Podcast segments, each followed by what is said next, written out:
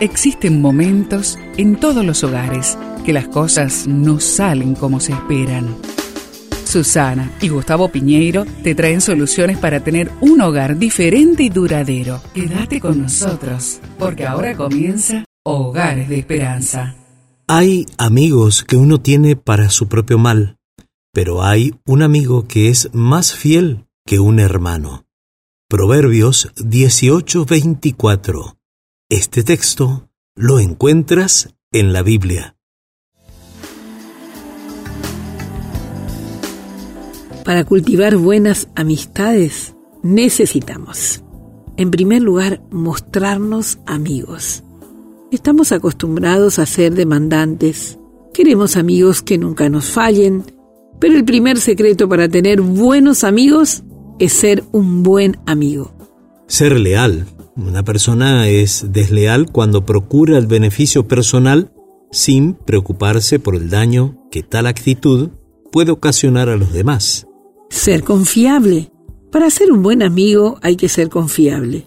Alguien que está siempre cerca, que no falla, alguien en quien se puede confiar. ¿A cuántos les ha fallado un amigo?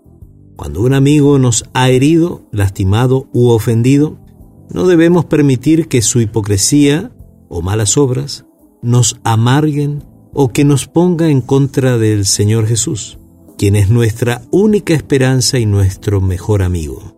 ¿Por qué alejarnos de un amigo que nos ha amado lo suficiente como para morir en nuestro lugar, para que pudiéramos tener vida eterna? ¿Vale la pena cortar nuestra relación con Dios por la ofensa de otro? No permitamos que nada ni nadie corte nuestra amistad con Jesucristo. Si el diablo pudiera destruirnos de la faz de la tierra, ya lo habría hecho. Lo único que él puede hacer es ponernos trampas, pero nosotros elegimos si nos tragamos la carnada o no. Una buena motivación en familia es hablar acerca de la importancia de cultivar las amistades. Y como siempre, necesitamos la orientación de Dios. Vamos a orar.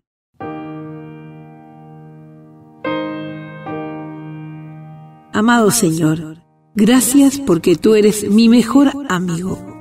Ayúdame a ser una buena amiga con los demás, así como lo eres tú conmigo. Y te lo pedimos juntos en el nombre de Jesús. Amén.